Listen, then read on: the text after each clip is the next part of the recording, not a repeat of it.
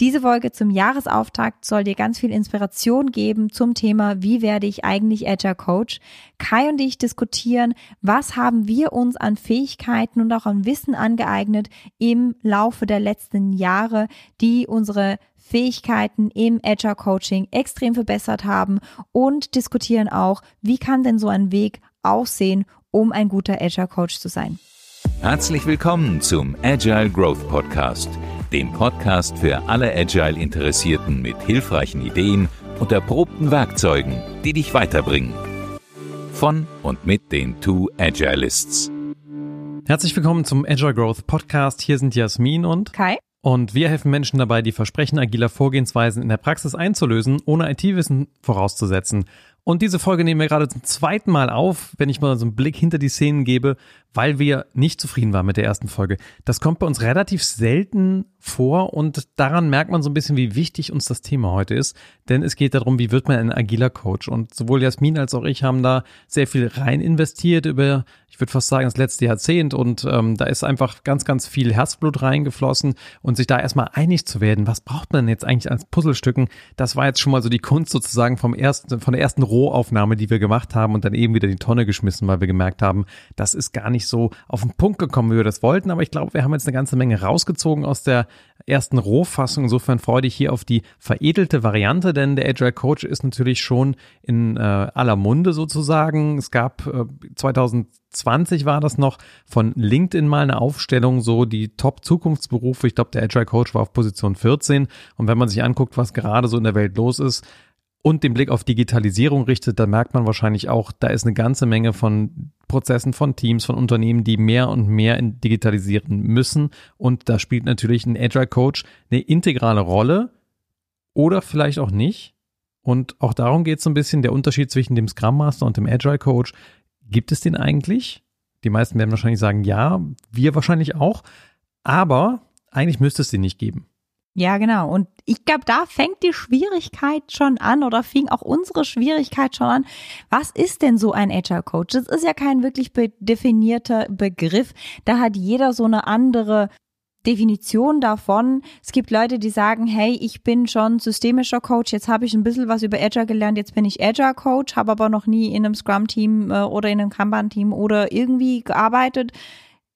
Das mag auch wahr sein, dass die Leute auch ganz viel Wert stiften. Es gibt andere Leute, die sagen, jetzt war ich schon fünf Jahre ähm, Scrum Master, jetzt bin ich so senior, dass ich dann Agile Coach bin.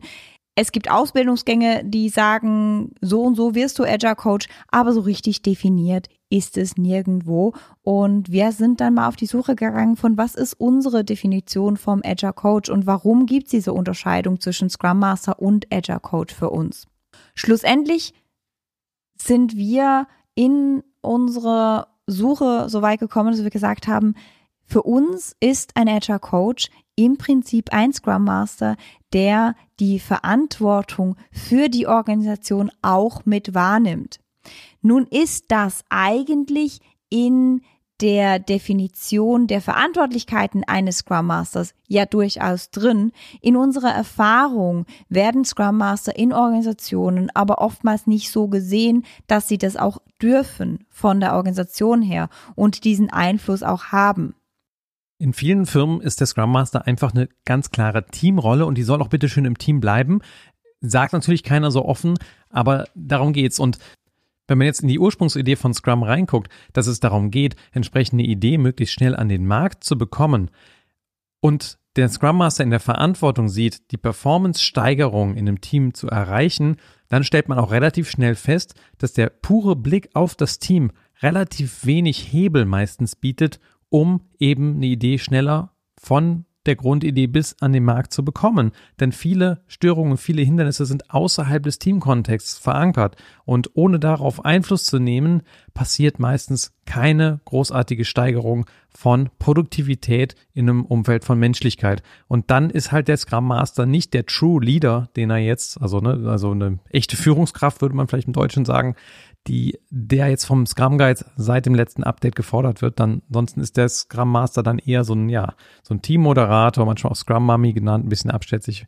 Ähm, das hilft da an der Stelle nicht weiter. Wenn jetzt der Scrum Master die Produktivitätsverantwortung übernimmt und das große Umfeld auch mit verändert. Und dazu muss er eben in den Dialog gehen mit Führungskräften, mit den Entscheidern, denn auch die sind ja meistens nicht Teil des Teams. Dann entsteht da was anderes und dann könnte man sagen, ein Scrum Master, der richtig gut und viel Verantwortung übernimmt dafür, dass eben Produktivität entsteht, das ist eigentlich ein Agile Coach. Das heißt, diese Folge hätten wir auch nennen können, wie wirst du zu einem richtig guten Scrum Master? Wir haben festgestellt, dass, glaube ich, unsere Gesellschaft, unsere Organisation diesen Titel vom Agile Coach brauchen, damit sie den Leuten auch die Chance und den Raum geben, in diese True Leader Rolle zu schlüpfen. Ob das jetzt gut ist oder nicht, ob ich das traurig finde oder nicht, möchte ich hier ähm, mal einfach außen vor lassen, sondern möchte jetzt lieber den Schwenk dahin lenken von, was braucht es denn an Fähigkeiten und an Wissen in meinen Augen und in Kais Augen. Das ähm, ist bestimmt auch keine erschöpfende Liste, sondern das soll für dich eher als Inspiration gelten. Wo könntest du vielleicht noch hingucken, wenn du Lust darauf hast, um einfach noch ein Stückchen besser zu werden in deiner Rolle als Scrum Master oder Agile Coach. Und für mich ist ein richtig guter Scrum Master oder ein richtig guter Agile Coach ein Mensch, der sich mit Komplexität auseinandergesetzt hat, der versteht, was Komplexität ist und was komplexe Umfelder auch brauchen an Kultur, an System etc. Ein Mensch, der sich mit Zusammenarbeit beschäftigt hat, der sich beschäftigt hat, was brauchen wir auch über die, über die Teamgrenze hinweg an Strukturen etc., um gut zusammenarbeiten zu können und ein Mensch, der sich mit dem Menschsein beschäftigt hat. Also was brauchen wir Menschen, um kreativ und innovativ arbeiten zu können, was wir ja wollen, wenn wir neue Produktideen möglichst schnell an den Markt bringen wollen. Also um nochmal auf diesen True Leader anzuknüpfen, das wäre vielleicht schon auch eine innere Entscheidung, sich einfach selbst einmal anzunehmen als eine Form von einer Führungskraft. Und ich glaube, für jeden von uns schwingt da auch ein bestimmtes Bild mit. Und prüf vielleicht mal gerade für dich, wenn du zuhörst, was wäre denn für dich eigentlich eine sehr gute Führungskraft, die du gerne magst? Vielleicht hast du auch so jemanden in deinem Umfeld, wo du merkst, da ist jemand mit Energie, mit einer gewissen Ausstrahlung, mit einer gewissen Kommunikationsfähigkeit, um Dinge zu verändern. Und das gilt, wie gesagt, sowohl für einen Scrum Master als auch einen Agile Coach an dieser Stelle. Doch diese innere Entscheidung einmal zu treffen, aha, ich bin hier irgendwie etwas wie eine Führungskraft. Ich bin hier Führungskraft, ist, glaube ich, was, was in vielen Kontexten noch fehlt als gedanklicher Punkt und auch in der Organisationswahrnehmung häufig noch fehlt. Aber diese innere Erlaubnis, sich zu geben, diese Rolle auch auszufüllen, wäre so ein Schritt, der für mich genau vor dieser Fähigkeitenentwicklung, die Jasmin gerade angesprochen hat, steht. Da würde ich dir total beipflichten, Kai. Und für mich war es auch ganz, ganz wichtig, diesen einen Schritt zu gehen und für mich selber klarzukriegen, wenn ich diese Führungsrolle wahrnehme, mit was für Dingen kommt denn diese Führungsrolle, die sich für mich ein bisschen unbequem anfühlen. Und denen auch mal ins Auge zu gucken und zu sagen, und wo kann ich das lustige Schuldzuschieben-Spiel dann nicht mehr spielen. Weil in meiner Wahrnehmung, wenn ich mich selber als Scrum Master angucke, vor ein paar Jahren, sieben Jahren, dann war ich ganz schnell dabei zu sagen, okay, das können wir im Team ja nicht ähm, machen, weil das ist ja Managementaufgabe. Und wenn ich diese Führungsrolle wirklich wahrnehme, dann kann ich leider dieses Spiel nicht mehr spielen, weil dann bin ich als Scrum Master, als agiler Coach auch Führungskraft. Also ist es auch meine Aufgabe, da mein Team und die Organisation dahingehend zu verändern und zu begleiten, dass wir Dinge machen können, Verantwortungen wahrnehmen zu können. Das heißt, hier meinen Verantwortungsmuskel ganz vehement zu trainieren und zu gucken, wie kann ich weiter in Verantwortung kommen. Da gibt es verschiedene Systeme, die ich angucken kann oder anwenden kann. Eins, das in der agilen Szene ähm, sehr bekannt ist, ist der Responsibility Process von Christopher Avery. Hat, glaube ich, Kai und mir beiden geholfen, einfach mal in dieser Denkweise zu sein, zu gucken, wo sind wir in voller Verantwortung für uns selber, für unser direktes Umfeld und für unser größeres Umfeld. Und wie kann ich diese Verantwortung ausweiten? Weil für mich ist ein Teil eines wahren, eines True Leaders zu sein, auch wirklich Verantwortung zu übernehmen. Und da schwingt auch so ein Entwicklungsschritt vielleicht dieser Scrum Master Rolle entsprechend mit und auch was, was die Agile Community so im Laufe der Zeit gelernt hat. Ich habe gerade mal ein Buch rausgekramt, das habe ich vor, ich glaube, so zehn Jahren gelesen. Coaching Agile Teams heißt das von Lissa Atkins. Ein ganz empfehlenswertes Buch. Und auf Seite 81, 82, da geht es darum, um die Haltung, die so ein agiler Coach entsprechend haben sollte.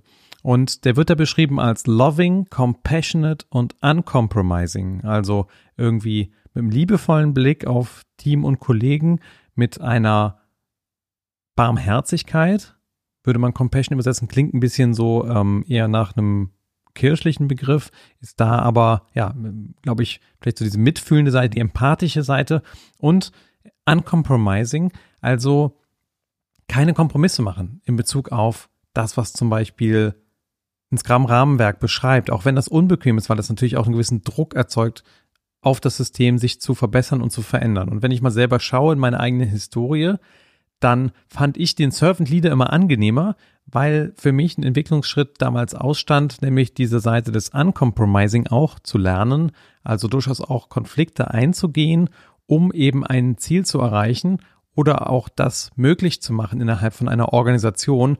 Ich war, glaube ich, so als junger Scrum Master oder als unerfahrener Agile Coach, könnte man auf der anderen Seite des Blattes sagen, jemand, der ja eine sehr starke Coaching-Haltung im Live-Coaching-Sinne hat. Also im Sinne von, naja, mein Klient weiß schon, wo er hin möchte und der hat auch alle Ressourcen und der geht dann halt dahin, wo er hingeht und ich kann das ein bisschen zurückspiegeln, sage ich jetzt mal überspitzt. Aber hier ist natürlich auch aus dem amerikanischen Raum heraus gemeint ein Performance-Coach, also jemand, der einem auch dabei hilft, eine neue Leistungsfähigkeit zu entwickeln. Und da hilft es eben auch manchmal ein bisschen direkter zu spiegeln und auch ein bisschen provokanter zu sein. Ich glaube, Ken Schwaber hat mal gesagt, ein guter Scrum Master ist mindestens einmal gefeuert worden. Ähm, bisschen auch ein provokantes Statement, aber es bringt es auch irgendwie auf den Punkt. Ich musste ein bisschen an Jasmins letzte Beauftragung denken. Ähm, die war da mal kurzzeitig ausgesetzt, bis genug Leute gerufen haben, bitte komm zurück, ähm, weil äh, wir brauchen dich hier dringend. Aber da, da, hast du ja auch so hart an der Kante gesurft von äh, der Provokation im System, die entsprechend verdaubar ist. Und das ist vielleicht auch so ein Schritt, wie sich diese Rolle weiterentwickelt hat von einem Servant Leader, den, glaube ich, viele sehr ja, wie so ein Tiger ohne Zähne wahrgenommen haben früher. Ähm, zumindest viele so gelebt haben, inklusive mir. Und dann diese Entwicklung zu einem True Leader, der zumindest in meiner, in meinem Verständnis auch eine gewisse Durchsetzungsfähigkeit eben braucht. Was für mich da ganz, ganz wichtig mitschwingt, ist, ähm, wenn ich diesen Schritt vielleicht von Scrum Master zum agilen Coach mache, dann darf ich lernen, wann ich welche Haltung zutage bringe und wann welche Haltung adäquat und adäquat ist und, und wann es welche Haltung braucht.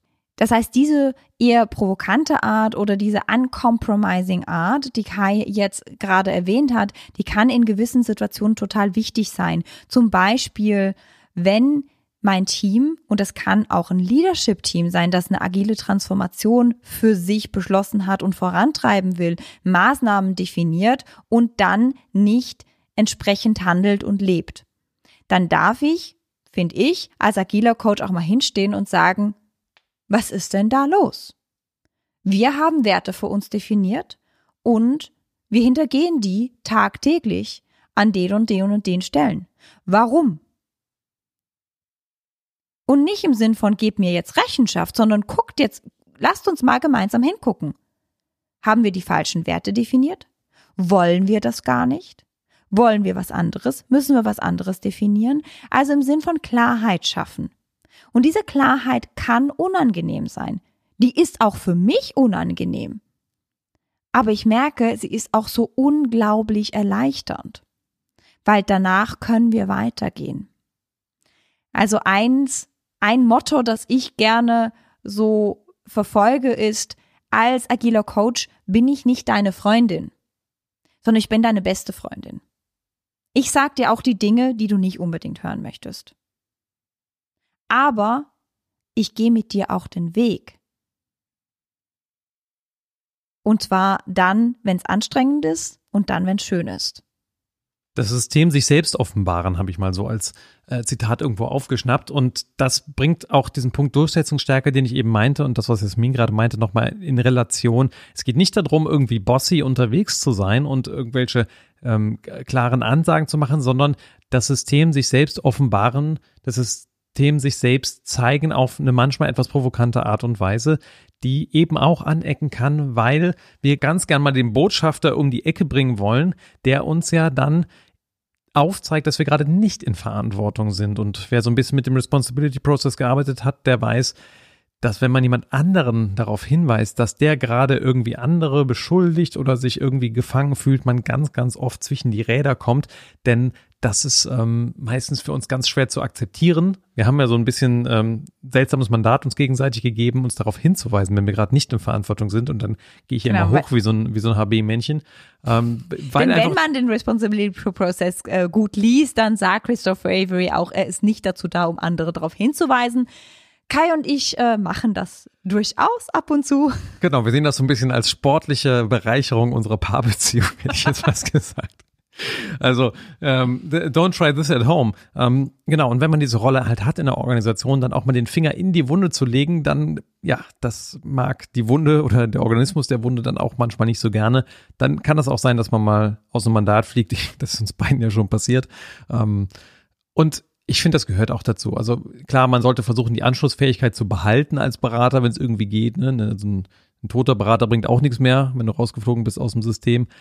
Aber in den wichtigen Momenten die Klappe halten, ist halt schon auch was, was irgendwie dann auch nicht so richtig weiterhilft. Und um jetzt hier noch einmal so der Bogen zu schließen und auch zum nächsten Punkt überzukommen, also dieser Verantwortungsmuskel für sich selber zu trainieren, zu gucken, wo übernehme ich Verantwortung, was heißt es für mich, diese Führungsrolle auszufüllen, was bringt es vielleicht auch mit sich, wo ich wachsen kann, weil sich das gerade unangenehm anfühlt, ähm, war für uns ein Gamechanger im in, im Sinn von Entwicklung. Ähm, nichtsdestotrotz, diese Rolle einzunehmen, bedeutet natürlich auch, sich das Mandat dafür zu holen. Also wie wir gerade gesagt haben, nur Kai und ich haben uns das gegenseitig gegeben, dass wir das auch dürfen. Ich hole dieses Mandat natürlich auch von meinen Kunden ein, bevor ich das tue. Also rumzulaufen und einfach den Finger in jegliche Wunden zu legen, die ich gerade sehe, und allen Menschen auf einmal den Spiegel hochzuhalten, weil ich bin ja jetzt agiler Coach, das ist höchst übergriffig und das tun wir nicht. Also kein Coaching ohne Mandat, ganz, ganz wichtig, gilt auch an der Stelle, hol dir das Mandat, das zu tun. Jetzt hast du ja gerade den Begriff Coaching auch erwähnt und der steckt auch im Agile Coach ja drin, mehr als im Scrum Master. Da ist ja anscheinend jemand nur der Meister von Scrum. Ähm, auch wenn da natürlich das Coachen ganz klar dazugehört. Ja, für viele ist dieses Coachen lernen schon auch ein Entwicklungsschritt. Wenn man das mal so sieht, dass der Scrum Master dann das ist, was man zuerst lernt und dann Agile Coach wird, dann liegt für viele da die Beschäftigung mit professionellem Coaching dazwischen. Das heißt nicht, dass jeder eine Coaching-Ausbildung macht, aber es bedeutet häufig, dass man sich mit Coaching auseinandersetzt. Ich habe tatsächlich da viele Tage, Seminartage reingesteckt in meine Coaching-Ausbildung. Ähm, Du hast ja auch einiges gemacht an dieser Stelle, um das entsprechend weiterzuentwickeln. Aber es gehört ja mindestens mal dazu, sich zum Beispiel mit Fragearten auseinanderzusetzen. Powerful Questions ist so ein ganz äh, bekanntes Konzept in der Agile Community und auch mit der Grundhaltung, die man als Coach entsprechend hat. Und da ist ja dann schon auch diese Herausforderung, dieses Spannungsfeld zwischen der Agile Coach, der eher dieser Performance Coach ist, der also auch einen ganz klaren Auftrag hat, den in der Organisation zu erreichen und diesem Live-Coaching-Bild, was halt eher, ja, der, der Klient ist dafür selber verantwortlich, wo er hin möchte und ich lasse ihn dabei auch und begleite den da irgendwie ideal dabei und versuche den eher durch Spiegeln und durch Fragen irgendwie dahin zu bringen zu den wichtigen Erkenntnissen. Und die können natürlich voneinander lernen, aber es sind natürlich schon noch zwei unterschiedliche Philosophien, die da aufeinandertreffen und die man auch für sich, finde ich, in seiner eigenen Haltung immer wieder integrieren muss als Agile Coach, Wann sieht man sich eher als jemanden, der mit einem reinen Coaching-Stance arbeitet, also einer reinen Coaching-Haltung, dieses große Nichtwissen und dieses große Interesse am System? Und wann ist man einfach jemand, der sich stark macht für die Sache Agilität, die eben eine ganz klare Haltung, Meinung und auch Werte denn da hat, die in diesem System als richtig gelten und die eben nicht beliebig änderbar sind, sondern die ja eine konkrete Definition wie zum Beispiel ein agiles Manifest dahinter haben. Und ich glaube, so wie wir vorhin auch gesagt haben, ne, wann habe ich eine Haltung, wo ich eher provokant bin, wo ich viel spiegle, wo ich auch den Finger in die Wunde lege, ist es auch hier wichtig herauszufinden, ne, wann habe ich eine reine coachende Haltung und wann verlasse ich diese Haltung auch. Und ich habe gute Erfahrungen damit gemacht, das auch wirklich zu verbalisieren, zu sagen, okay, ähm, möchtest du hier gerade einen Tipp von mir? Möchtest du hier gerade eher eine Trainingssequenz von mir oder wollen wir das zusammen einfach explorieren? Damit ich das auch differenziert habe. Aber mich damit zu beschäftigen, was ist eine Coaching-Haltung, wie kann ich in diese Haltung reingehen, was ich auch total wertvoll fand an ähm, Coaching-Ausbildungen, die ich gemacht habe, zu merken, was brauche ich als Jasmin, damit ich mich in einen Zustand versetze, wo ich überhaupt so eine Haltung einnehmen kann. Da braucht es nämlich für mich zum Beispiel so ähm, clear the mind. Also mich frei zu bekommen von meinen Ideen, Glaubenssätzen, alles, was ich denke, das gerade da ist, damit ich optimal zuhören kann. Und auch die Gefühle auszuräumen, die du eventuell von einer vorherigen Übertragung hast und mal so klären, sind das eigentlich meine Gefühle oder sind die des, die des Systems oder die meines Gegenübers? Genau. Also diese Skills sich anzueignen und die lassen sich aneignen, da gibt es spezifische Tools dafür. Das war für mich ganz, ganz wichtig und da übe ich auch tagtäglich, weil ich einfach merke, das hilft mir, ein besserer agiler Coach zu sein. Von daher, wenn du ähm, Futter brauchst im, auf dem Weg zum agilen Coach, hilft es, da mal reinzugucken und da deine Coaching Skills, dein Coaching Muscle nochmal zu festigen.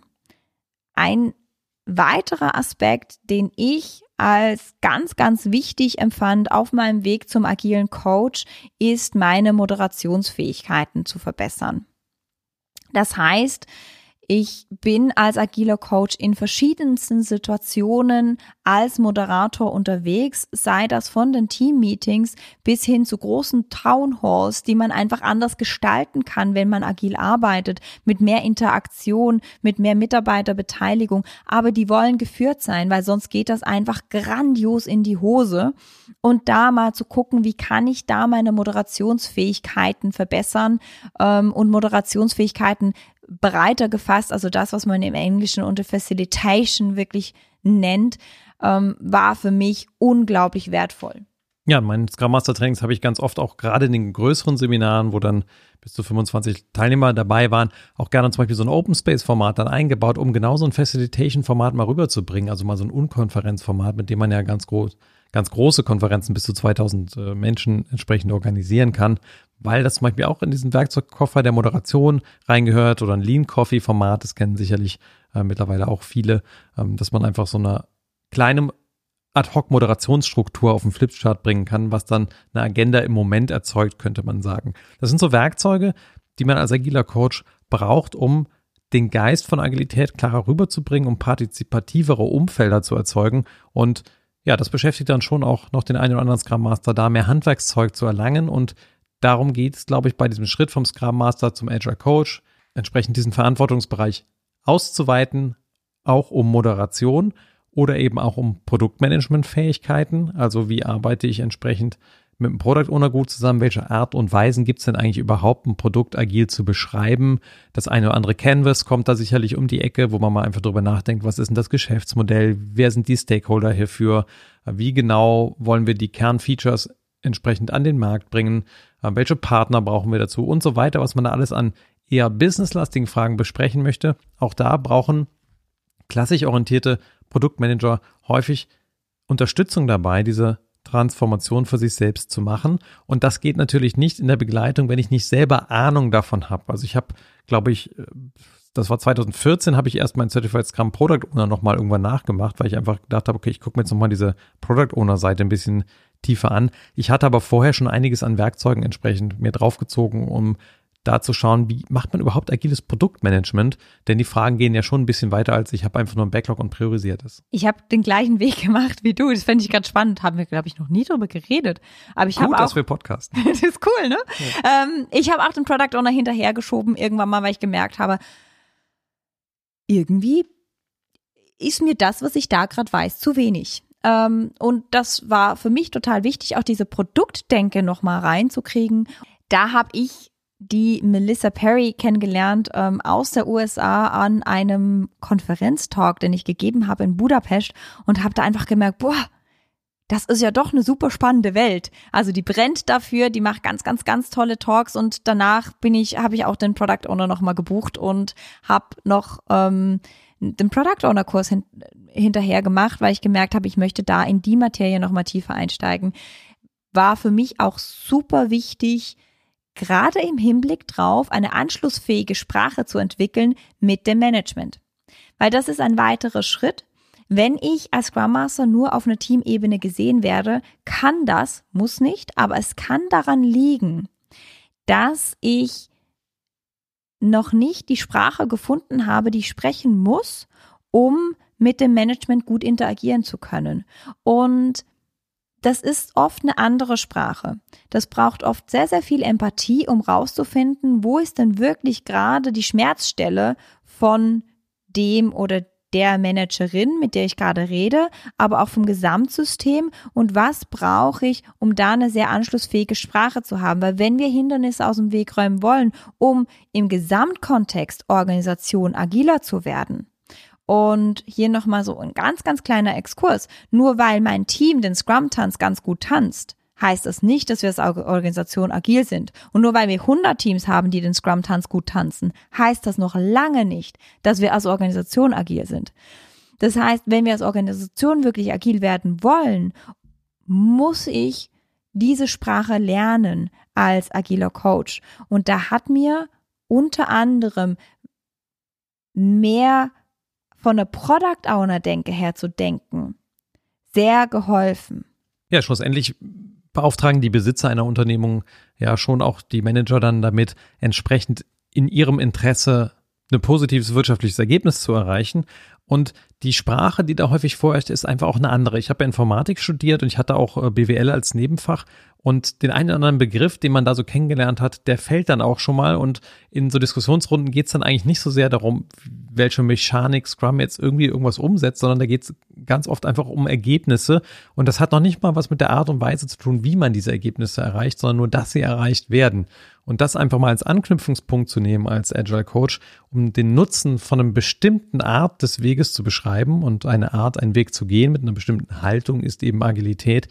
Das äh, macht da schon einen Unterschied. Und ich habe das gemerkt, ich habe das, glaube ich, auch hier im Podcast schon mal erwähnt, dass ich äh, immer mal wieder das Vergnügen habe, monatlich in so einer Kaminzimmer-Unternehmerrunde äh, drin zu sein. Ich nenne das immer so, das, äh, das die Entrepreneurs Organization.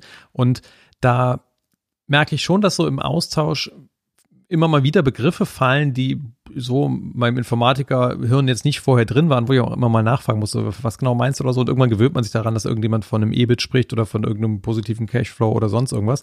Äh, abgezinster Bar, nein, was? Das kriege ich nicht mehr zusammen. Abgefußter Barzins, nee, so ähnlich. Das ist ja echt zu kompliziert. Also äh, alle BWLer dürfen sich jetzt kaputt lachen. Ähm, also da gibt's einfach eine andere Sprache und, der Fokus liegt halt eher auch auf strategischen Dingen als jetzt vielleicht auf diesen operativen, wie genau ist das jetzt im Team aufgehangen.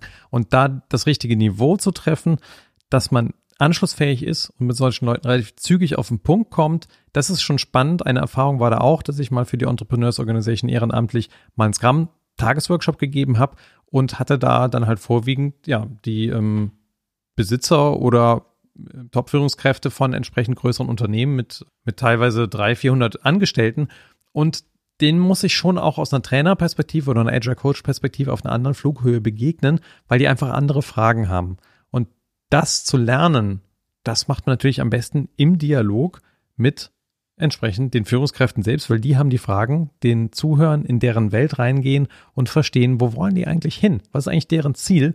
Und äh, das ist natürlich eh pauschal so als Agile Coach nicht diesen, naja, wir machen Agile, weil wir hip sein wollen, sondern einfach verstehen, welches welche Absicht wird hier verfolgt und wie hilft uns dabei Agilität und damit anknüpfen und damit argumentieren können, ist schon was, was ich einem Agile Coach gerne zuschreibe, diese Eigenschaft, dass er das kann. Was mir in diesem Hinblick noch unglaublich geholfen hat, war da wirklich nochmal auch mal in meine Wissenslücken reinzugehen und zu gucken, ähm, wie kann ich noch mehr Wissen aufbauen und das auch links und rechts von Agilität. Das heißt, wir haben jetzt ganz viele Fähigkeiten, würde ich sagen, eher Skills benannt, die man als agiler Coach aufbauen kann, wenn man das möchte.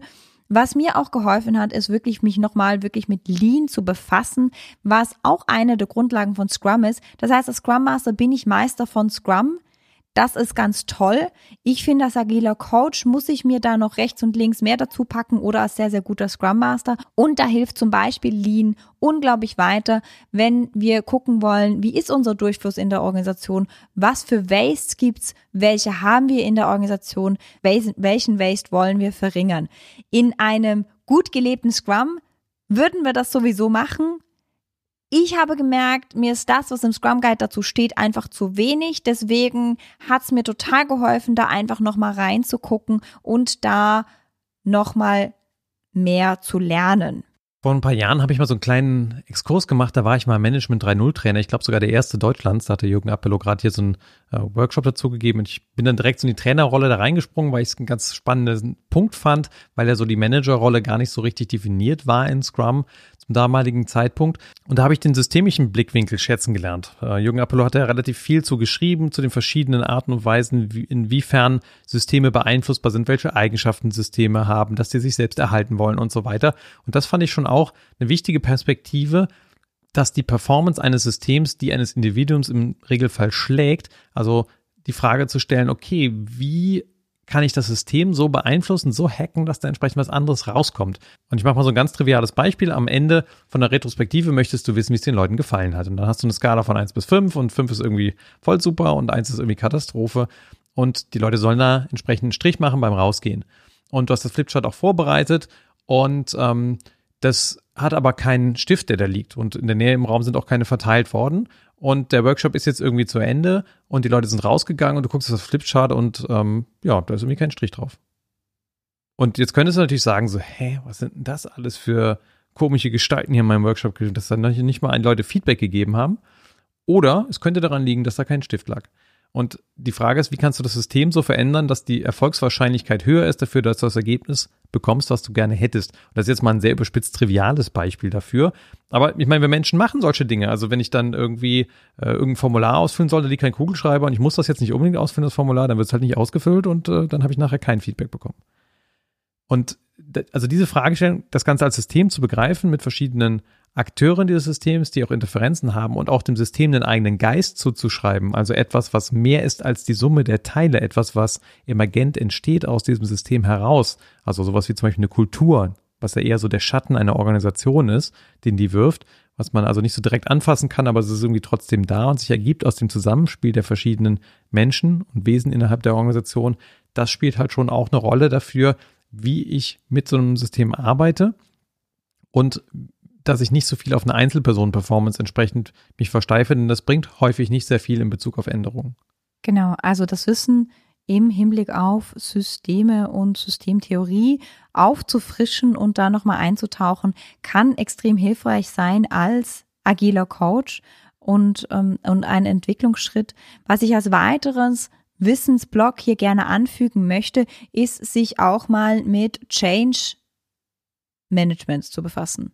Der Begriff ist nicht ganz so schön, ähm, aber mal wirklich zu gucken, was gibt's für Theorien zu Veränderung. Wir haben ja auch schon Podcasts drüber gemacht, was, was gibt's da so. Ich finde, das war für mich ganz, ganz wichtig, mal einfach zu verstehen, was gibt's da für Muster bei Veränderungen, wie erleben Leute Veränderungen, wie erleben Systeme Veränderungen, gibt's da Muster etc. war total wichtig etwas, was ich natürlich schon im Studium extrem viel gehabt habe, aber wo ich auch immer wieder zurückgehe und gucke, ah, das hatte ich im Studium, ja, das macht ja total Sinn jetzt, wo ich irgendwie im Arbeitsleben bin, ähm, sind wirklich diese ganzen Geschichten rund um Teams, Teamdynamiken, wie arbeitet der Mensch überhaupt besonders gut. Also da auch nochmal reinzugucken, weil uns einfach diese Charakteristiken von was brauchen wir Menschen, um zu arbeiten, was brauchen wir Menschen, um in Flow zu kommen, etc. extrem helfen, um dann auch Systeme zu kreieren, wo wir hochperformante Teams haben, aber vielleicht auch eine hochperformante Gesamtorganisation. Wir haben angefangen mit den Fähigkeiten, die ich mir als agiler Coach aneignen darf, wenn ich das möchte, sind jetzt übergegangen zu so Wissensnuggets. Ich glaube, das sind schon größere Dinge als Nuggets, aber. Brocken. Genau, es sind Wissensbrocken, die ich angucken darf, wenn ich als agiler Coach arbeite, ähm, wenn ich möchte und, und wenn es für mich dann gerade an der Zeit ist. Und ich möchte auf den letzten Aspekt jetzt eingehen, der ich finde, der ist ganz, ganz wichtig als agiler Coach ist. Natürlich habe ich ganz viel Wissen. Ähm, für mich war es ganz wichtig, dann auch nochmal zu lernen, wie ich dieses Wissen weitergebe. Das heißt, wie kann ich Umfelder gestalten, wo Leute gut lernen können. Das heißt, meine Fähigkeit als Trainer zu verbessern. Und wenn ich so zurückblicke, dann darf ich, glaube ich, auch sagen, ich hätte das auch schon früher tun können weil meine Trainerfähigkeiten zu verbessern hat für mich dazu geführt, dass ich sehr viel klarer wurde in verschiedensten Themenbereichen, dass ich Scrum nochmal von einer ganz anderen Seite sehr, sehr, sehr viel tiefer verstanden habe und auch Agilität nochmal tiefer verstanden habe, aber auch dadurch, dass ich einfach in jeder Situation in zwei, fünf Minuten 15 Minuten oder auch eine Stunde eine Trainingssequenz machen kann, wenn es nötig ist, gibt mir unglaublich viel Wirkungskraft, wenn ich unterwegs bin. Kleiner Spoiler an der Stelle, wir schreiben darüber übrigens auch gerade ein Buch, wie man als Agile Coach ideal durch Scrum-Trainings in Scrum-Trainings wirkt, welche Haltung dazu beiträgt, eben diese Trainerfacette zu entwickeln. Denn dazu haben wir festgestellt, gibt es noch nicht viel zu lesen auf dem Markt. Und äh, das kann ich in diesem Punkt definitiv auch nochmal weiterbringen. Also es dauert noch ein bisschen, bis es auf dem Markt wird, aber das kriegst du hier definitiv mit in unserem Podcast. Genau, also ganz spannendes Buch, das wir schreiben, für uns ganz spannendes Buch, das wir schreiben. Und ich finde es auch für mich total wertvoll, das Wissen, das Kai und ich uns einfach angeeignet haben, über die Jahre mal zu Papier zu bringen und zu verbalisieren, weil vieles Wissen schlummert ja so in einem drin und das ist unglaublich schwierig, das dann rauszukriegen.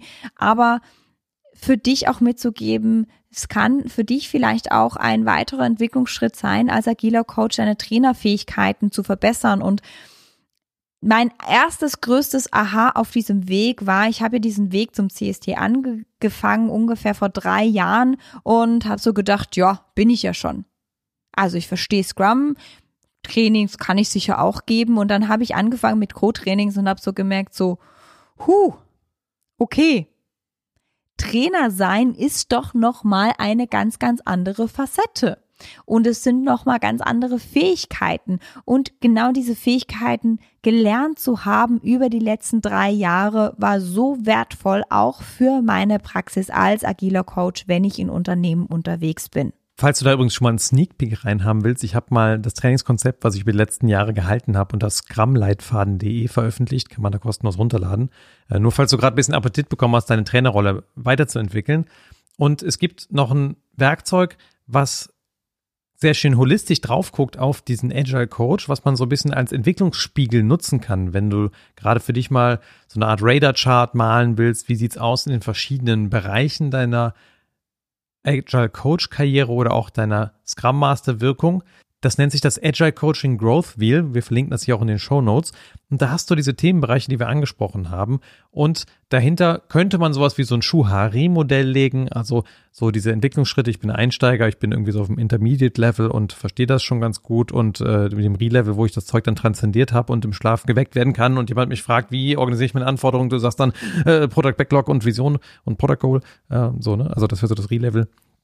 Und äh, wo du das wirklich verinnerlicht hast. Und das ist eine ganz gute Art und Weise, sich das mal als Spiegel zu nehmen, um zu schauen, wie bin ich denn in verschiedenen Bereichen aufgestellt. Und ich glaube, das macht das auch zu so einem spannenden Karriereweg für viele Menschen, dass das eben ein relativ breites Spektrum ist, was man das, was man da braucht und viele Bereiche, in denen man was lernen kann und sich entwickeln kann als Mensch. Also Menschen, die sich eh gerne entwickeln, so wie wir beide, die finden da ihre wahre Freude drin, sich immer wieder in verschiedenen Bereichen zu verbessern, um diese Rolle auch auszufüllen innerhalb von einer Organisation. Jetzt ist natürlich der Agile Coach, so wie wir ihn dargestellt haben, so eine eierlegende Wollmilchsau. Und ganz ehrlich, ähm, ich gebe es zu, es gibt Bereiche, da bin ich besser drin und es gibt Bereiche, da habe ich einfach die Basics. Also da bin ich auf einem Schuhlevel. Also das ist für mich auch total spannend an diesem Agile Coaching Growth Wheel, mich wirklich zu reflektieren und zu gucken, was könnte mein nächster Schritt sein, wo will ich mich entwickeln und wo ist es für mich aber auch okay, in den Basics zu bleiben. Also Product Ownership ist für mich immer noch so ein Punkt, ich habe da das Basic Level, ähm, ich kann Product Owner unterstützen, aber ich bin da jetzt nicht die Granate drin. Und im Moment ist das für mich okay. Ich glaube, irgendwann mal kommt die Phase, wo ich da nochmal sehr viel tiefer eintauchen möchte und werde. Für den Moment ist für mich aber so okay. Jetzt ist natürlich die Frage, stellt noch im Raum, wie entwickle ich denn sowohl die Fähigkeiten wie auch das Wissen? Also da gibt's verschiedene Möglichkeiten. Das eine ist zum Beispiel, die Scrum Alliance bietet ja diesen Pfad an, nur vom Scrum Master zum ähm, Advanced Scrum Master zum Beispiel zum CSP und dann kann ich wählen, ob ich dann weitermachen möchte zum Team Coach, zum Enterprise Coach oder zum Trainer. Das ist so eine eine Fährte, die ich gehen kann, die ich auch echt ähm, jedem ans Herz legen möchte. Ein zweiter Zweig nebendran, der das vielleicht einfach auch noch unterstützt. Ich finde, wenn ich auf meine Karriere zurückgucke, ich habe immer am besten von Menschen gelernt, wenn ich mir Mentoren gesucht habe, wenn ich mir Unterstützung gesucht habe, wenn ich mir Kohorten gesucht habe ähm, oder Peer Groups gesucht habe, wo ich einfach, wo wir gemeinsam lernen. Und das kann ich dir auch ans Herz legen. Such dir Leute, die schon da sind, wo du hingehen möchtest und schaff dir da ein Lernangebot, damit du da möglichst viel Wissen aufsaugen kannst, aber auch üben kannst. Also man kann zum Beispiel so ein Gespräch mit Managern, das kann man ja auch mal im Sparring in einem Rollenspiel üben, etc. Da bieten Kai und ich Begleitung an, da bieten auch andere Begleitung an. Ich finde es immer ganz, ganz wichtig, dass das menschlich auch passt, dass ich den Menschen auch die ähm, Gelegenheit gebe, mich dabei zu unterstützen, mich zu spiegeln, vielleicht auch mal hart mit mir ins Gefecht zu gehen, damit ich so diesen Popotritt bekomme, um mich weiter zu, zu entwickeln. genau. Und kann dir aber ein Mentoring Programm, ein Peer-Gruppen-Programm extrem wärmstens ans Herz legen, wenn du dich weiterentwickeln möchtest, weil ich einfach finde, das ist so eine schöne Art zu lernen. Also wir haben Training, wir haben Mentoring und Coaching auch für den agilen Coach gehabt. Und die dritte Variante liegt auf der Hand, saug alles Wissen auf, das du irgendwie findest im Internet, in Büchern etc., in Meetups, finde ich super Lerngelegenheiten. Wirst du wahrscheinlich auch schon nutzen, wenn du den Podcast hörst. Ähm, was ich ganz gerne mache für mich ist, da dann in den Organisationen drüber zu reden, was ich gerade gelernt habe, weil das für mich das Wissen nochmal vertieft und dann das natürlich auch direkt in der Praxis anzuwenden. So, ich glaube, wir haben einen ganz guten Bogen gespannt davon, dass eigentlich es ein Azure Coach gar nicht brauchen würde, wenn der Scrum Master seiner gesamten Verantwortung nachkommen würde, nämlich die komplette Organisation mit in seinen Fokus nimmt und auch die Skills entwickelt, um mit der Organisation zu arbeiten.